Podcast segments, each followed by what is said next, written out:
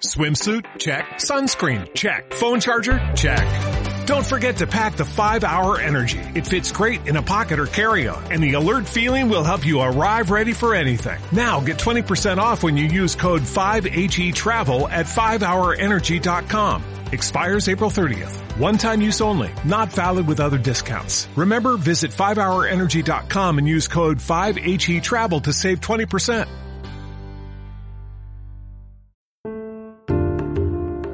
Para convertirte en la madre que tus hijos necesitan.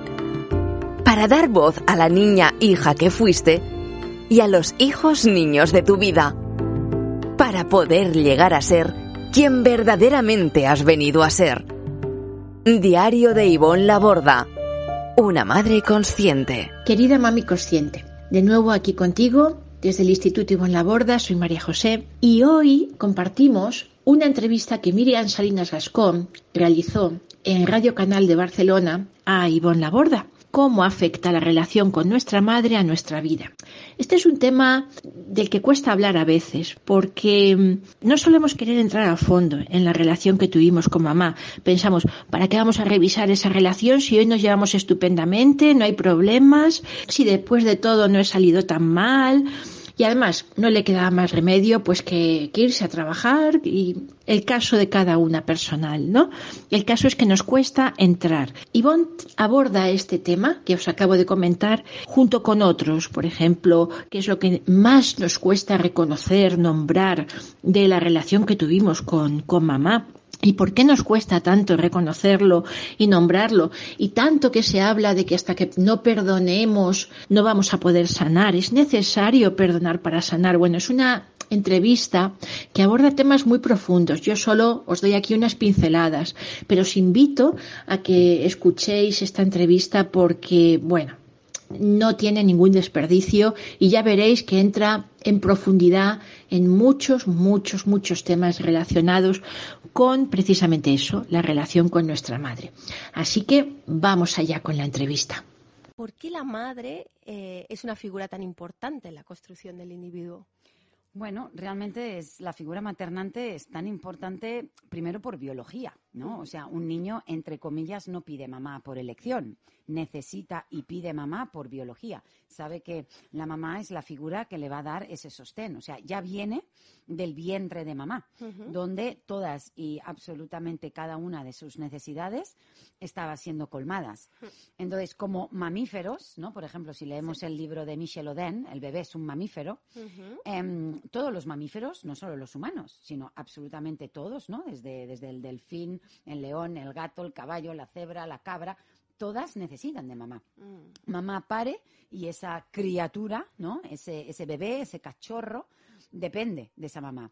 Si no depende eh, realmente de, esa lactancia, porque mamá, la humana, elige no lactar, ok, pero dependerá del cuidado, de la mirada, de la nutrición. Entonces, dependiendo cómo ha sido ese vínculo, esa mirada, esa atención y ese amor, yo me voy construyendo desde el valgo, merezco, soy importante y pertenezco. Mm. Entonces crezco como si dijéramos dentro del desarrollo humano sano, emocionalmente, mm. psíquicamente. Mm. Entonces todas estas enfermedades mentales, gran parte de todo su origen es por esa falta de maternaje, falta de contacto, falta de vínculo, falta de amor, falta de, a lo mejor, una mamá suficientemente madura emocionalmente. Claro, transgeneracionalmente ya lo hemos comentado muchas veces, ¿no?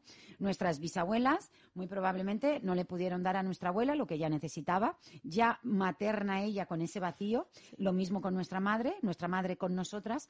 Entonces, hoy estamos aquí poniéndole luz a esta mm, sombra, ¿no? Tomando conciencia de todo esto, como dijo Jung, hasta que no pongamos conciencia en nuestro inconsciente, seguirá dominando nuestra vida y pensaremos que eso es nuestro destino y mm, pensaremos que eso es natural, pero estamos naturalizando muchas cosas desnaturalizadas. Mm. Esa figura materna puede ser la abuela, puede ser incluso el padre. ¿Cómo lo... A ver, en defecto de mamá, quiere decir, si mamá no existe, porque mamá muere en el parto, porque mamá abandona a la criatura, porque, bueno, por lo que sea, porque se ha adoptado esa criatura y la mamá biológica no está, evidentemente puede ser cualquier otra figura maternante. Vale. La madre es la figura que materna. Puede ser un padre, puede ser una tía, puede ser una abuela. El problema está en que si mamá realmente existe como figura, Mm, pero no me acompaña, no me materna y no me sostiene, yo voy a sentir esa carencia. Sí, vale, mi abuela me cuida, pero mi mamá está ausente. mm, Mi padre está más pendiente, pero mamá no está. Entonces, esa carencia la vivimos cuando hay la figura, ¿no? Entonces tengo que buscar una sustituta. Ahora bien, mm, maternante pueden ser muchas figuras. Puede ser la mamá por la mañana, luego mamá trabaja, luego por la tarde está la abuela, luego el fin de semana puede ser otra persona. Entonces, la criatura lo que realmente necesita es ese vínculo, es ese contacto, es esa ternura, es ese amor, esas necesidades satisfechas, es ese... Entonces, si lo recibe de mamá, será el paraíso. Si no está mamá, pues evidentemente cualquier otro adulto dispuesto, ¿no? que Y cubra todas que esas cubra. funciones, ¿no? Porque visualizo, por ejemplo, una pareja homosexual o una pareja en la Sí, por o alguien que a lo mejor mamá no estuvo o que incluso tiene tiene rasgos más eh, maternales, aunque sea un hombre, Por porque a veces se, se, se- invierten, ¿no? Los Cuando decimos mamá, siempre estamos pensando energía, claro, ¿no? en la mamá que ha gestado y que ha parido. Pero evidentemente, una criatura adoptada, eh, la figura maternante es esa otra madre, o como bien dices, ese otro padre. o- puede tener dos madres, puede tener dos padres, puede tener solo uno, etcétera. El que cubre esa energía de función, ¿no? De, De vínculo, de, vínculo. contacto, exactamente. Desde bien pequeños. Sí. Eh, ¿Cómo afecta, vamos un poco al grano, a la relación con tu madre en tu vida? Porque eh, estás diciendo que afecta mucho, muy mucho, ¿no? Afecta Entonces- en todos los ámbitos de nuestra vida. Puede afectar positivamente o negativamente, según ha sido ese vínculo y eh, según ha satisfecho esas necesidades. Entonces, afecta en la imagen que yo tengo de mí misma, afecta en mis relaciones de pareja, afecta en las decisiones futuras que, que voy tomando. Eh, si tengo dependencia con mamá, si necesito de su valoración, de su aprobación, pues iré haciendo pues todo lo que ¿no? de- hace que reciba esa mirada. Afectará en mi propia maternaje, si yo soy madre, luego. Afectará en mis decisiones a lo mejor de, de- de profesión, de estudios, de carrera. Afectará en mi autoestima. Afectará a lo mejor en alguna adicción, en algún trastorno de alimentación. Esto en la, en- la parte negativa. Pero también puede afectar en mi autoestima o, a- o afectar en mi empoderamiento, o afectar en mi ternura, o afectar en mi, en mi capacidad de dar y amar, o en mi capacidad de comprensión, de empatía, eh, de amor incondicional, dependiendo Claro. de qué es aquello que recibí, Mm. qué es aquello que me faltó. Una cosa es lo que todo ser necesita legítimamente y posteriormente qué es lo que verdaderamente recibimos. Total. Y yo siempre comento que Mm. la distancia emocional, no física, ¿no? Pero la distancia emocional que hay entre lo que legítimamente necesitábamos y lo que verdaderamente obtuvimos, ahí están todos nuestros problemas emocionales, lo que yo llamo la herida primaria, ¿no? Este curso online que, que, que facilitamos de sanar la herida primaria, realmente es ese hueco Total. donde hay toda esa carencia y hay todo ese vacío y ahí se, ahí se manifiesta todo. Entonces, todas esas carencias de la relación con mamá es lo que más se va a manifestar a través del individuo. No solo es una mujer, ¿eh? Una- un, hombre también. Evidentemente, Claro. si tenemos a alguien que compensa esa soledad, ese abandono, esa inmadurez o esa violencia o esa enfermedad o ese victimismo, evidentemente el niño va a poder ir haciendo algo, ¿no? Con respecto. Pero si venimos de ese entorno y no hay una figura sustituta o una figura de testigo, como decía Alice Miller, eso nos puede dejar o nos puede afectar el, el- el resto de nuestra vida, porque eso me confirma a mí lo mucho que yo valgo, que merezco Claro. y que importo y la imagen que me hago de mí mismo o de mí misma. Pueden invertir los roles y tener una mamá un poquito más infantilizada, una mamá dependiente de papá, una mamá que no ha podido protegernos, ¿no? Y, y evidentemente el, el- el- el agresivo, el autoritario, el ausente ha sido papá y hemos recibido esa hostilidad de papá, pero a lo mejor no hemos recibido la mirada, la atención y la protección de mamá contra ese papá, porque mamá también estaba sometida a eso. Entonces nosotros hemos nacido con la necesidad también de salvarla a ella, porque pobrecita, ha hecho todo lo que ha podido y evidentemente es así. O sea, desde la, desde la adulta que lo está viendo. Pero si nos ponemos, cerramos los ojos y nos ponemos en la niña de cinco años que necesitaría una mamá madura y un papá maduros, amables y amorosos, pero papá, estoy recibiendo hostilidad, pero mamá, también débil, dependiente, poco empoderada, falta de autoestima, insegura, con un hombre así, entonces yo no estoy recibiendo la parte que necesito de mamá. Entonces como yo me siento tan perdida, yo siento la necesidad de salvar también a mamá. Y claro, y mamá está encantadísima, porque yo la salvo, yo le doy nombre, me enfrento a papá, la llevo, la acompaño. Son ah, exactamente, pero el rol está invertido. Y la pregunta es, ¿cómo te sientes? Pues me siento mal, tengo ansiedad, me siento insegura, no puedo ser yo misma, no puedo tomar decisiones, yo también dependo de mi propia pareja. Entonces, todo esto nos genera dentro de nosotras un estado de falta de dependencia de mí misma. No significa que no tengamos relación con mamá, pero que la relación de mamá no dependa de mí, que yo no tenga la sensación de, uy, no voy a hacer esto que le va a molestar, uy, voy a hacer esto para salvarla. Realmente es cuando yo invierto los roles, nosotros de niños estamos en la etapa de recibir. Recibir amor, ternura, contacto, vínculo, protección, guía, inspiración, todo esto. Entonces, cuando yo de niña no puedo recibir esto y tengo que ser una niña mirando a mamá, o, con miedo, o, y adopto esa posición de salvadora de mamá, cómplice de mamá, mm, eh, lealtad a mamá, ahí empiezan todos nuestros problemas emocionales porque en nuestra etapa de recibir, de niñas y de adolescentes, no recibimos lo que legítimamente necesitábamos. Y esos vacíos son los que yo posteriormente, en mi juventud y en mi vida adulta, voy a ir queriendo, necesitando llenar. Con la comida, como tú bien sabes, con sustancias tóxicas, con relaciones tóxicas. de dependencia, con trabajos que no me satisfacen, con, con muchas otras cosas. O, igual la relación que tenemos hoy es una y como hoy nuestra relación es suficientemente buena, yo estoy en mi casa, ella está en la suya, como adultas, ¿no? Ella viene, me ayuda un poco con los niños, yo tal, puedo poner cierto pequeño límite. Entonces, pero noto ciertas cosas dentro de mí, de insatisfacción o de falta de autoestima o trastornos o cositas ahí, pero es como, ay, no, no, no, no quiero entrar en ello, ¿no? Porque, ay, pues sí, ahora, ahora todo va muy bien, ¿no?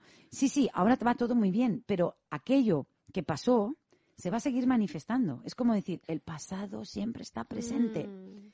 Y no porque ahora la relación, bueno, ya no me grita, ya no me abusa, ya no me rechaza, ya no, no, pues, pues ya está, ya, ya, no, no pasó nada, no, no, no fue, no, no, no estuvo tan mal, no, no, no he salido tan mal. Pero siempre mm. digo yo, ¿no? Que cuando decimos no salí tan mal, tampoco sabemos todo lo bien que podíamos haber salido.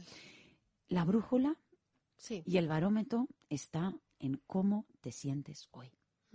¿Qué libertad realmente tienes de ser tú misma? Incluso ante tu madre, de pensar por ti misma, tomar decisiones por ti misma, eh, hacer, dejar de hacer, empezar, dejar de empezar, mm, irte, mudarte, casarte, separarte, tener hijos, cómo los crías, no los crías, cómo comes, cómo dejas de comer.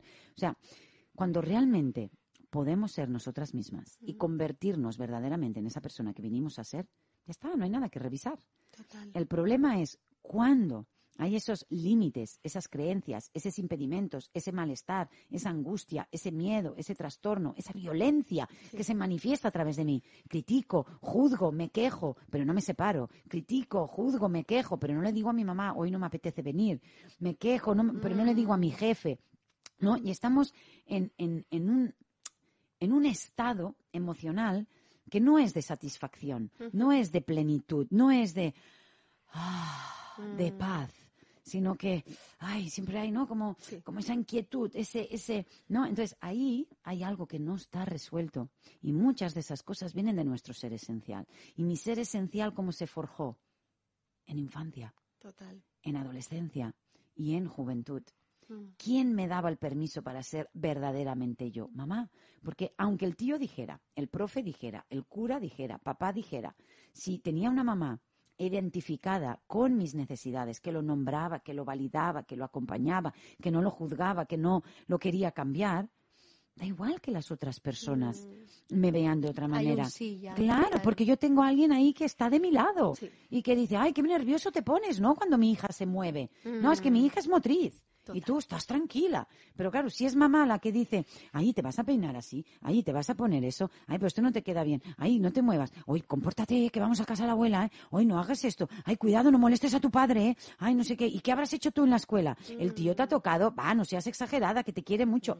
Entonces, todo ese discurso, con toda la buena intención de negar nuestras vivencias, y de, y de cambiar y transgiversar la realidad, todo eso es lo que a mí me va creando mucha inseguridad. Porque para el niño, lo que mamá nombra es la verdad. Mm. El niño antes pensará, yo estoy equivocado sintiendo esto y yo estoy equivocado necesitando esto si mamá nombra otra cosa. Entonces, a veces el, el paso que hay que dar es el que más bloquea y el que más cuesta, que es aceptar nuestra verdad. Mm. Aceptar que probablemente no recibí de mamá lo que legítimamente necesitaba. Me dio, sí, pero lo que tenía para dar. Y lo que tenía para dar quizás no fue suficiente. Mm. O no fue lo que yo necesitaba. ¿No? A lo mejor me daba mm, comida riquísima y se pasaba el día limpiando, cocinando y, y, ordenando. Ya, pero yo lo que necesito es su juego, es su mirada, es su atención aunque a lo mejor comiera más patatas, ¿no? y, menos. Entonces, em, todo es revertible. Podemos cambiar, todas tenemos la capacidad de cambiar, sanar, transformar nuestra vida. Pero tenemos que primero aceptar nuestra verdad, mm. nombrar nuestra verdad. Y a veces ese es el primer paso que impide que yo pueda sanar. Porque nombrar que no fui amada mm. como legítimamente necesitaba, wow, no puedo, es mi madre, le, soy fiel, no puedo. Entonces, puedo aceptar que mi expareja no me dio lo que yo necesitaba, puedo aceptar que mi jefe no me cuidó como yo necesitaba, puedo, pero de mamá no, ¿por qué? Porque la psique infantil sabe que merece eso. Y aceptar que yo no recibí eso es aceptar que yo no soy suficiente, que yo no valgo y que yo no merezco. Mm. El niño no puede pensar, mira, qué mala pata he tenido, ay, de caer en una familia donde mi madre, pobrecita, pues claro, es un poco inmadura, ella tampoco recibió, está carente, depende de mi padre, mira qué papá escogió, claro, pero bueno, en esa época, bueno, ¿qué vamos a hacer? No, el niño no puede pensar eso. El niño piensa, si mi madre es violenta, yo soy malo. Si mi madre no puede estar conmigo, es que yo no merezco. Eh, el niño nunca va a poder dejar de amar a su madre, dejará de amarse a sí mismo después de haber visto a muchas mujeres, eh, eh, la dificultad de nombrar, ¿no? Por lo mismo que te he comentado antes, porque hay cosas que son más obvias, me pegaba, me violaron. La violencia pasiva. Pasiva en el sentido de solo me ignoraba o, o, me retiraba la mirada y la atención, pero claro, mi madre no me pegaba, mi, padre, mi madre no me, no me gritaba, mi madre no me humillaba.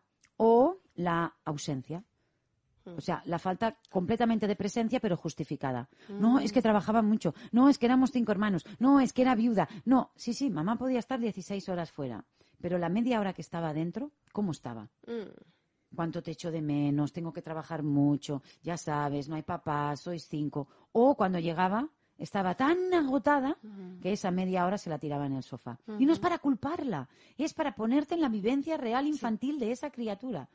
La criatura es, mamá trabaja, no me puede estar, pero cuando viene, callaros todos, no hagáis ruido, que tiene que dormir. Entonces, eso, ¿cómo lo nombro? Si al fin y al cabo comía gracias a esas 16 horas. Mm. Entonces, no estamos culpando, estamos nombrando verdad de esa criatura. Esa criatura necesita mamá. Esa criatura no puede pensar he nacido en una situación de pobreza, mm. he nacido en una situación donde hay ocho hermanos. Esa criatura está carente. No puede decir, esta carencia, como no es voluntaria, y porque tal, pues no la voy a sentir, y voy a crecer con autoestima y segura de mí. No, no, no, yo voy a crecer con vacío, a pesar de que ese vacío hoy desde la adulta lo puedo entender, mm. porque es una mamá que tal, tal, tal. Eso es lo que más cuesta nombrar. Esa parte, porque realmente es involuntaria. Pero si eso se nombra desde la mamá, deja mucha menos huella. Total. Y una cosa cuando hay mucho punto ciego, que a veces, le, por lo menos yo lo uso y les ayuda, es, ¿tienes alguna sobrina? ¿Tienes alguna hija? Es que la maternidad... ¿Qué pasa con eso, no? Con todo lo que tú viviste, mm. visualízalo en tu hija, visualízalo en tu sobrina, en tu vecina, da igual, en una niña pequeñita, en la niña que pasa por la calle. A ver cómo eso te resuena, ¿no? De, Esto que acabas de decir, Miriam, es la clave. Mm. Entonces, lo primero que cuesta más identificar es esta parte, y la lo, lo, que he comentado antes. Y la segunda es cuando devenimos madres que algunas veces yo recuerdo que, bueno, pero solo me dio, solo me dio una vez con la correa. Mm. No, bueno, sí, trabajaba todo el día, todo el día, pero pobre, es que solo éramos... Y ahí, si son madres, es donde lo traigo. Tú solo le darías una correada a tu hijo y pensarías que no. No, yo eso no lo haría nunca, no. Mm. Ah, mm. o sea, si eres tú Em, ¿cómo te sentirías después de trabajar 16 horas? ¿Qué haría? No, yo cogería a mi hijo y se lo explicaría y le diría y entonces aprovecharía y... Ah, entonces, mm. es como en ese momento, pero repito, no es para ponernos en la, situación de culpar a mamá, es para ponerlos en la situación de la niña que tú fuiste. Lo que sana no es culpar a mamá. Lo que sana no es decir mm, qué mal lo hicieron. Lo mm. que sana es recoger a tu niña es maternar a tu niña, es validar eso que te faltó. Pasa que para validar eso que te faltó, tienes que reconocer que faltó de mamá. Y como lo que me cuesta es reconocer que faltó de mamá, digo, no me pasa nada, no me afectó. Mm. No hace falta que responsabilicemos a nadie. Aquí la protagonista de la película es la niña, es la adolescente, es lo que merecía, mm. lo que necesitaba y lo que le faltó. Intentemos olvidar que lo que le faltó fue de mamá. porque entonces seremos más capaces de decir que sola estabas, qué, responsabilidad tener que cuidar de tus hermanos, mm. cuánto echabas de menos, cuánto miedo tenías en la noche, qué expuesta estabas a los hombres de la familia. Que... Entonces tú lo vas recogiendo. Pero claro, recoger esto es, mamá no estaba, mamá no me protegió, mamá trabajaba, mamá. Entonces dejo otra vez abandonada a la niña y adolescente que yo fui para seguir defendiendo y justificando a mamá. Sí dejemos de defenderla y justificarla, ella hizo lo que buenamente pudo, mm. vamos a recoger esa niña. Y ahí es donde podremos empezar ese proceso de mm. transformación, cambio y sanación. Y ahí también, que me parece muy bonito eh, el abordaje, se puede aplicar las cuatro raíces de tu libro Dar voz al niño. No solo esas cuatro raíces son válidas como mamá hacia nuestros hijos, sino hacia nuestra niña. ¿no? que sería y, a mí como adulta. Claro. darme presencia a mí misma, que es? Ese maternaje ya hacia mí, ¿no? Exactamente. O un tiempo para mí. Mm para sentarme y escuchar esta entrevista de hoy, que me va a hacer mucho bien. Eh, permitirme un masaje, mm. darme un paseo, mm. mirar mi serie favorita, irme de compras. También pueden ser a veces cosas banales, no hace falta solo zen, ir a hacer yoga, o, ¿no? Sino también podemos hacer cosas que nos da simplemente un placer, mm, un gustito para el cuerpecito, ¿no? Eso sería darme presencia, yo conmigo misma. Yo invito a que dejemos de utilizar la palabra sola. Las cosas realmente no las hacemos nunca solas, las mm. hacemos con nosotras mismas. Mm. Estuvimos solas de niños porque necesitábamos a nuestros adultos referentes. Pero ahora tenemos que elegir hacer cosas con nosotras mismas. Luego validar, validar mi emoción, validar mi malestar. Estamos hablando de las cuatro raíces, para que se acuerden del libro de Ivonne Laborda. Gracias. sí. Para contigo, ¿no? Claro, la primera raíz es darnos presencia mm. a nuestros hijos, a nosotras mismas. La segunda raíz, validar, mis propias emociones, mm. validar mis propias necesidades. Ok, no las tengo satisfechas, pero es legítimo que necesite calma, paz, silencio y soledad. Hmm. Es válido que legitimice esto que siento, esta pena, esta tristeza, esta soledad, o esta frustración, esta rabia, este enfado. Hmm. Todo es legítimo, no hmm. podemos elegir lo que sentimos, el cuerpo lo siente, porque cuando hay necesidades no satisfechas siente malestar, no lo neguemos. Entonces, tercera raíz, nombrar. Nombrar. Nombrar la verdad. ¿Qué verdad? Bueno, por la que sea. La verdad no es buena ni es mala, es la que es. Y negarla es peligroso porque podemos perpetuar lo mismo. Mm. Si yo no nombro todo eso, lo puedo perpetuar. Y la cuarta raíz es crear intimidad emocional. Pensamos que la intimidad emocional solo es para con el otro. No, la intimidad emocional también puede ser conmigo misma. Escucharme, mm. pasar un rato solas, andar, llorar, escribir, conectar con aquella niña en una visualización, entregar algo al universo, Entonces, sí, hay mucho, hay mucho trabajito que podemos hacer. Por eso me parece muy, muy bonito tanto el libro como aplicado como madre como para nuestra niña. Es, es, es en doble uso. Este doble juego me... Claro, y lo podemos usar con el otro también, con otro adulto. O con otro adulto. Con nuestra pareja, incluso. Al final es el vínculo, ¿no? El vínculo conmigo, el vínculo con... ¿Tenemos que reconciliarnos con la madre y perdonarla? ¿Para sanar? No, no.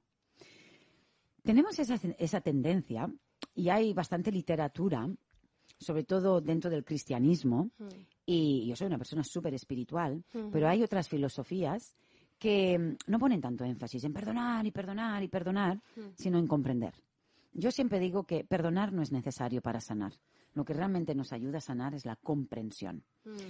Primero, para perdonar yo ahora voy a decir algo que puede herir la sensibilidad, ¿ok? A veces hay imágenes que hieren la sensibilidad de las personas, porque son imágenes violentas. Pero también hay palabras que emocionalmente nos pueden herir. Y una de ellas es, para perdonar, primero necesitaríamos que esa persona se disculpara. ¿Cuántas veces mm. nos ponen el peso encima? Hay que perdonar a quien nos abusó sexualmente. Hay que abandonar las palizas de papá. Hay que abandonar la entrega de mamá. Hay que perdonar. Y ninguna de esas personas ha venido jamás a decir, disculpa lo que hice, estaba desesperado, eh, me doy cuenta hoy, 20 años después, que eso no debió pasar, em, disculpa que en ese momento no podía. Eso ayuda más, ¿no? A perdonar. Perdonar cuando alguien a veces hasta lo ha negado. ¿Yo? Mm. ¿Pero qué dices? Eres una exagerada. con lo que hice por ti. Con lo que yo he hecho por ti, fíjate tú cómo me lo pagas. Entonces, primero, analizar eso. Mm. Se perdona lo que el otro pide disculpas. Mm. Ahora bien, el perdón puede llegar como efecto secundario. Quiere decir, yo estoy haciendo un trabajo personal conmigo misma y con mi madre o con mis ex o con mis hijos o con quien sea. Ok. Entonces, yo desde la comprensión, de comprender desde qué desespero una madre abandona a su hija, desde qué desespero no protege ante un padre abusivo, eh, desde qué desespero niega un abuso sexual porque ella también fue abusada y eso le haría conectar a ella con su propio dolor. Cuando yo comprendo desde qué soledad, vacío, desespero, incompetencia, incapacidad, inmadurez, actuó mi madre, yo me ablando. Mm. Y esa compasión y esa empatía puede llegar a decir, ay, ¿no? Puede traer un perdón. Pero cuando yo estoy en el dolor, en el vacío, en el enfado, en la impotencia, en la rabia, y me viene un terapeuta, un psicólogo y me dice que hasta que no perdones no te mm. liberarás, es al revés.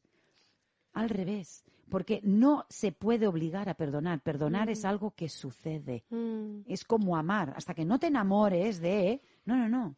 Eso es algo que sucede. Mm. Entonces, Alice Miller, en uno de sus libros, a mí me encantó cuando yo lo leía, porque yo estaba como analizando todo esto, ¿no? Porque yo me di cuenta que dentro de mi propio proceso hay cosas que fueron atrocidades. Que incluso no sería bueno perdonarlas. Porque mm. si yo perdono eso, eh, que, ah, o sea, le estoy diciendo a mi niña interior, no pasa nada, e, eso que te hicieron. Mm. No, yo eso no lo perdono. Pero comprendo el desespero desde el lugar que un padre hace eso. Mm. O comprendo el desespero de una madre de que hace eso. Pero perdonarlo, de entrada ninguno de los dos vino a disculparse. ¿No? Por ejemplo. Entonces, cuando yo analizaba todo esto, cayó en mis manos el libro de Alice Miller, El saber proscrito. Y en un apartado, precisamente, ella hablaba de esto, de cuántas personas llegaban a su consulta súper bloqueadas porque les habían dicho que hasta que no perdonen no se sanarán. Y precisamente como no puedo perdonar, como no puedo perdonar porque abusaron de mí, porque me quemaron, porque mi madre lo sabía, pero mi madre me entregó y mi madre y no puedo perdonar y no puedo. Mm. Cuando Alice Miller les decía, es que no necesitas perdonar eso. Tienes que recoger a esa niña. Y esa niña tiene todo el derecho a estar enfadada, enrabietada mm, y hasta odiar a ese padre y esa mm. madre. Pero no odiamos la mamá. Odiamos el hecho de no haber tenido la madre que yo necesitaba. Mm. No odiamos a la persona, odiamos el hecho de haber tenido que vivir eso de esa persona. Odias de que no haya humanos más humanos. Se, entiende, ¿no? Sí, un poco. Sí, sí, se entiende. Entonces, permitirnos esa emoción. Mm. Entonces, cuando yo leí eso, dije, ¡oh! ¡Qué alivio, ¿no? Es como, una confirmación, ¿no? De cuando Carlos González nos decía, podéis dormir con vuestros hijos, podéis darles teta hasta los cinco años. es como decir, ay, soy libre, ya no estoy pecando, ya lo puedo hacer, me han dado permiso.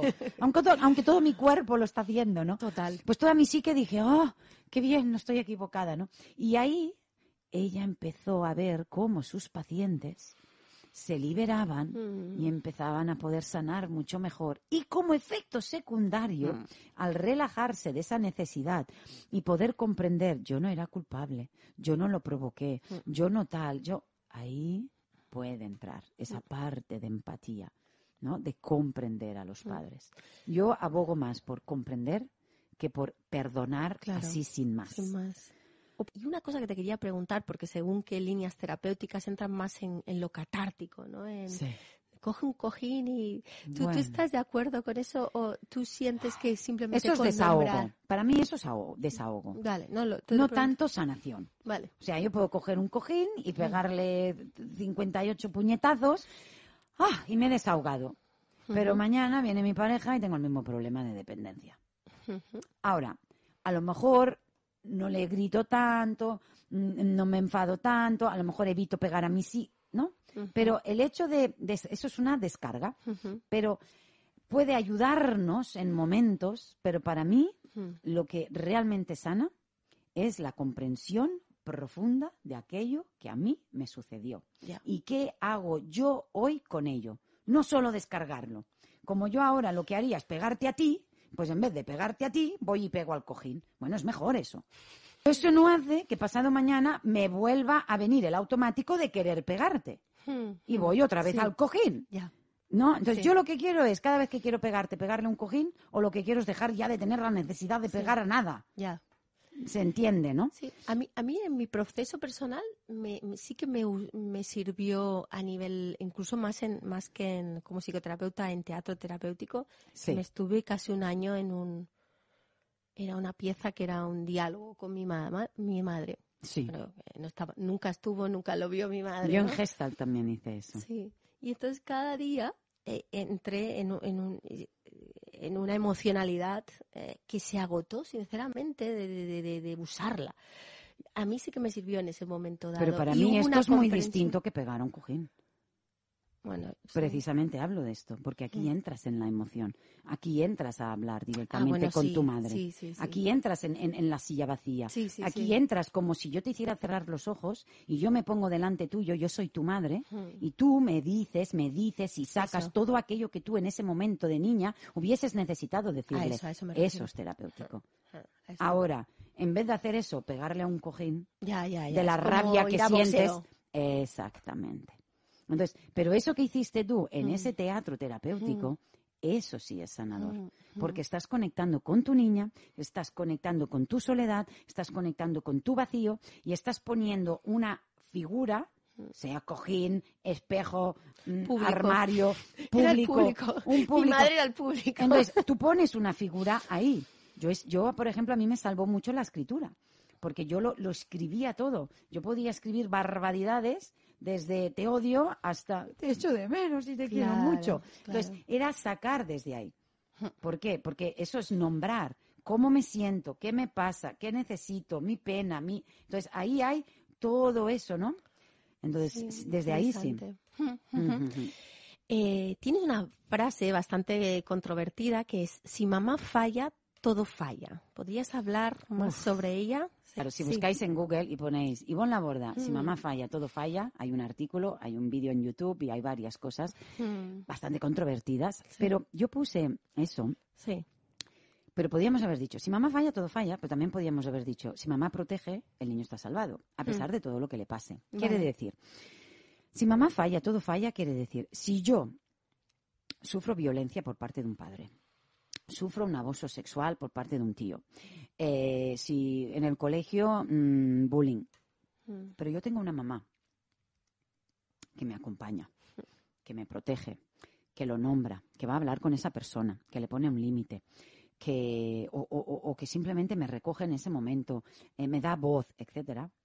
Esa experiencia hostil no queda traumada en mi ser. Ya es algo desagradable que me ha pasado, hmm. pero la tengo de mi lado. Por eso digo, si mamá falla, todo falla, quiere decir, Si a mí me han pasado esas experiencias, pero yo luego no tengo una madre que me protege, mm. que me valida, que lo nombra, yo grabé un podcast después de, publicar el vídeo de Si mamá falla, todo falla. Mm unas semanas después grabé un podcast, si queréis. Lo vi, lo vi. Vale, si queréis, si queréis escucharlo, está en Diario de Ivonne Laborda, una madre consciente. Está en ebooks y en Spotify. Y es Si mamá falla, todo falla. Lo buscáis así. Y ahí incluso pongo el ejemplo de dos películas, la de Runner, donde el protagonista es aquel de la Casa de la Pradera, el, ahora no me acuerdo su nombre, y pongo otro ejemplo de otra película que es El Club de los Poetas eh, mm, muertos, muertos donde uno de los chicos se suicida. Entonces ahí se ve cómo él vive el maltrato y el abuso de su padre de máxima eh, exponencia y cómo su madre le abandona, le entrega Mm. No le protege, no le da voz, como en mm. plan, bueno, bueno, ya sabes cómo es tu padre. Mm. Y llega un día que se suicida. Entonces yo hablo en ese podcast sobre la imagen esa, si hemos visto la película y si no vamos a mirar esa imagen, donde el padre le dice, eh, para este niño toda su pasión era el teatro y esa universidad donde iba, y su padre por él practicar teatro escondidas que su padre no quería, le quita el teatro y le quita la universidad. Para, ese niño le quita, ese adolescente, le quita la vida, mm, ¿no? Mm. Y se queda tan destrozado que tú en la película estás temiendo lo peor, ¿no? dices, ay, ay, ay, ay. Ese padre lo deja ahí tirado, lo mm. deja ahí abandonado, cuando destrozado, se ve la madre como está sentada al lado en ese sofá, que tú estás diciendo, pero di algo, pero di algo. Y al final dices, vale, no se atreve delante el padre. Es que, es que esa escena parece que está hecha para mi discurso. Entonces coge mm. el padre y se va a la cama. Y en ese momento, toda mi esperanza es, ahora que por lo menos el padre no está delante, que la madre haga algo con este niño y le diga, mm. cómo lo siento, mm. qué duro es tu padre, ojalá no hubiese tomado esta decisión, cuánto te quiero, voy a hablar con él, a ver si le convenzco, a ver si no, algo, para que él por lo menos diga, bueno, me han hecho lo peor, pero bueno, por, lo menos mi madre es una impotente, no me puede ayudar, pero por lo menos me valida ahora. Mm. Pero su madre, en ese momento, se levanta y le hace, va, ves a dormir. Wow. Como, ya, ya está. Son tonterías. Y se ve como la madre se va a la cama con el padre, destrozada, como en plan, ¿qué has hecho? Es lo peor, es tal. Pero no le demuestra nada al hijo. Y esa noche ese niño se suicida. Entonces tú me dirás, estás culpando a la madre. No estoy culpando a la madre. Estás nombrando la verdad. Estoy nombrando que si esa madre en ese momento le hubiese validado, le hubiese recogido, le hubiese dicho, y lo siento, ta, ta, ta, ta, a lo mejor él se hubiese agarrado a ese clavo ardiente y no lo hubiese hecho por lo menos esa noche. No sé qué hubiese pasado luego. Entonces, es como decir, culpas a la... No culpo a la madre. lo atroz es lo que ha hecho el padre. Pero mira si somos poderosas, que a pesar de lo atroz que ha hecho el padre, si tú vas y proteges a ese niño y lo abrazas y le dices algo, mm. alguien me ve, alguien me ve y es mi madre. Alguien me ve. Alguien me oh, Y me agarro ahí y, tengo un mm. sentido para seguir mm. viviendo. Pero si mi padre me hace eso y mi madre me abandona y me entrega, ahí sí que ya no tengo razón para vivir. es fuerte, ya sé que hiere la sensibilidad de todo el mundo, pero es que es así. Ah, Quiero cambiar la frase por si mamá falla, todo falla. Pero también tenemos que decir una cosa. Si mamá está ahí. Claro, positivo. Estamos salvados. Por muchos depredadores que hay allí fuera. Si mamá está, nos salva. Sí. Es curioso porque esto también me lo encuentro mucho, ¿no? Este perfil padre autoritario o más autoritario y madre que está sobreprotectora, pero no está donde, o sea, parece aparentemente que está, pero no está en lo importante. Pero a veces está en, no hagas enfadar a tu padre, que ya sabes cómo se pone. la preocupación. Entonces tú es en plan, ah, no puedo decir esto, no puedo decir lo otro. O sea, no es una madre que está de mi lado, mm. sosteniéndome a mí mm. y enfrentándose al padre y diciéndole, eh, como, como mamífera, ¿no? Mm. Mira en el reino animal. El reino animal la, cebra no, no va a su... Y, le dice, no, no, al revés, se pone delante de su cría y, se juega la vida. Y a lo mejor el león acaba comiéndose a la madre. Pero la madre no dirá, no hagas un ruido, ¿eh? Que viene el león. Y se va y lo abandona. No, no. se pone a su lado o se pone delante o se va corriendo y hace ruido allí para que vaya allí y luego vuelve a la criatura. Mm. Miremos cómo funciona la naturaleza. Mm. Si nos, si nos están escuchando y dicen, bueno, empiezan a ver que realmente, oh, quizás sí, quizá viví una infancia en la que mi madre eh, no me dio lo que legítimamente necesitaba, ¿de qué formas pueden trabajar contigo la herida? Conmigo yo tengo una propuesta, ¿no? en, en, la página web del Instituto Ivonne Laborda, siempre uh www.institutoivonlaborda.com, eh, hay tres cursos y tres talleres y uno es La hija que fui, la madre que soy. Ahí trabajamos la herida materna. Vale. Y son ocho módulos y trabajamos pues todo, desde el abuso emocional, desde la dependencia, los nueve personajes de la madre, Em, qué es lo que necesité, qué es lo que me faltó, la relación de pareja, los trastornos de alimentación, los abusos sexuales, eh, la violencia que yo ejerzo, mis reacciones emocionales automáticas.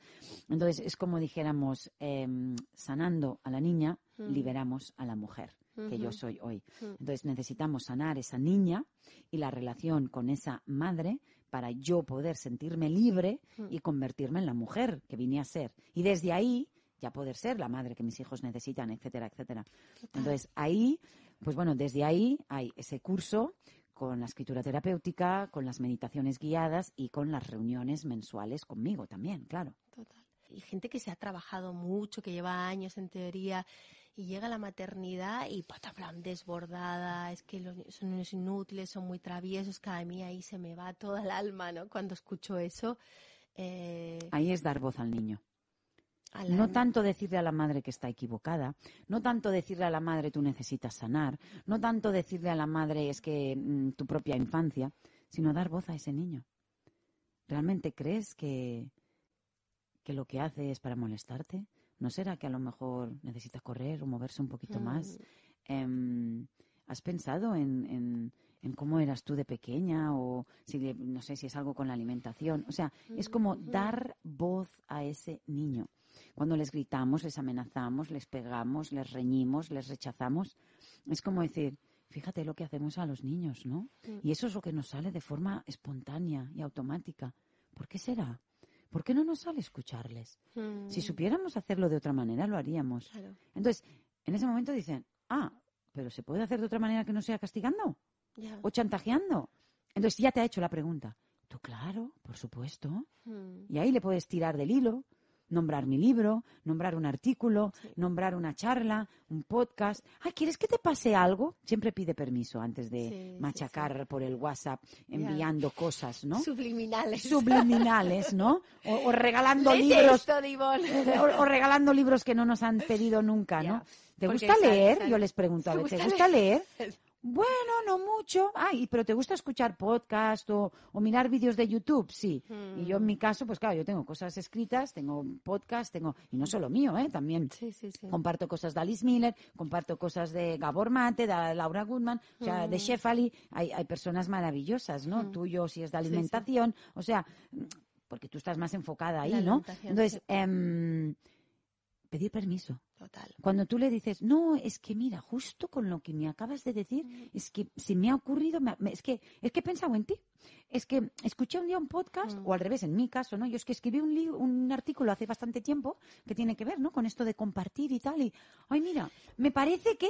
Entonces, si la otra persona la ves ahí en plan, ¿qué dice esta mujer? Pues nada. Pero a lo mejor te dice, ah, sí, ¿cómo? ¿Cuándo? Ah, mm. oh, pum sutil.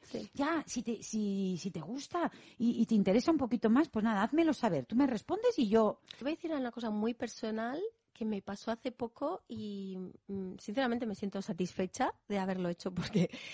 Y era que estábamos en un grupo de mamás y yo estaba visualizando un maltrato. Ya. Un maltrato. Ya. Un maltrato emocional y un maltrato físico. Wow yo llegué a un momento que se lo decía a la madre eh, de múltiples formas y yo decidí eh, retirarme de eso porque eh, em, otras madres decían de ese mismo grupo que no era un grupo de amigas, era un grupo que te toca a veces de, grupos, ¿vale? De, mamás. que, em, que no, que, que el que compartir con esa madre no afectaba a sus hijos. Digo, ¿what? Eh, si tú estás con una persona que está maltratando a un niño y tu hijo está ahí y tú no dices nada. Exactamente. Eso es igual de... Aquí hay una palabra clave, que es un niño testigo de violencia es víctima de violencia. Ahí estamos. Pues o sea que Miriam, sí. Eh, te felicito porque eso es muy difícil. Viniendo de donde venimos, del rechazo, de la falta de valoración, pero tú le diste un ejemplo a tu hijo que no es que rechaces eso, sino que yo no entro ahí. Yo incluso lo he hecho con cosas inferiores. Juicio, crítica y mucha queja. Y decir, mm. no, es que yo no quiero entrar ahí. yo no, quiero estar juzgando a la gente, no. quiero estar criticando a la gente. Yo me bajo de ese tren. Pero llevamos demasiado tiempo. No, estamos, no, no ya, ya le hemos dado demasiado. Es una vuelta de tuerca. Yo hablé con ella de mil formas, tal, pero ves que no, al final no puedes, donde no hay, no. Y, si no puedes irte. Sabía mal por el niño también. ¿eh? Claro porque ahora el niño está teniendo una de problemas. ya, ya.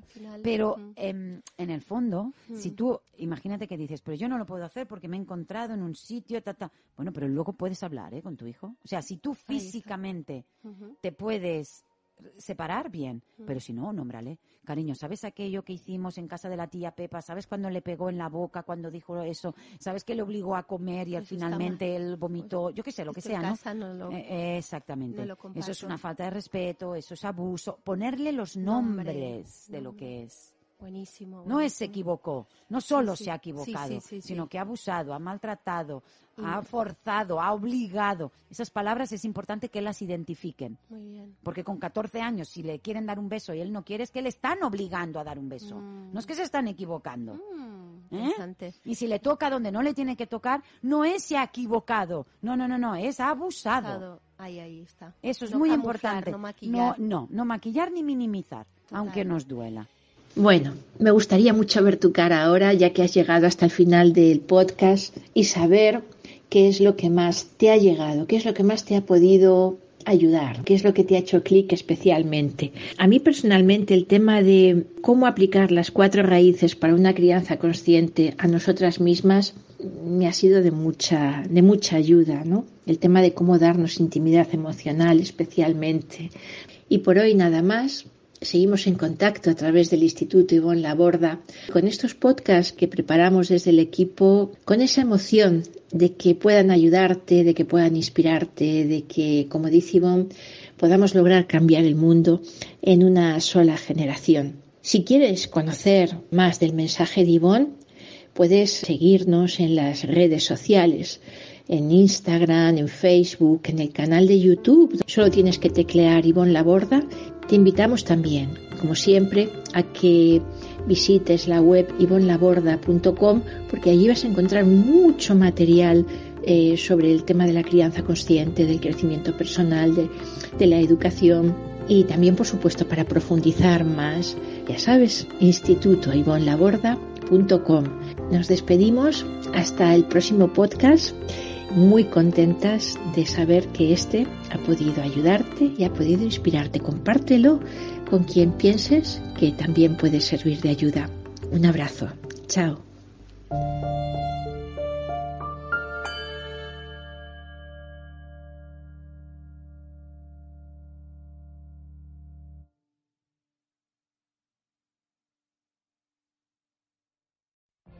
What if you could have a career where the opportunities are as vast as our nation, where it's not about mission statements, but a shared mission. At U.S. Customs and Border Protection, we go beyond to protect more than borders, from ship to shore, air to ground, cities to local communities. CBP agents and officers are keeping people safe. Join U.S. Customs and Border Protection and go beyond for something far greater than yourself. Learn more at cbp.gov/careers.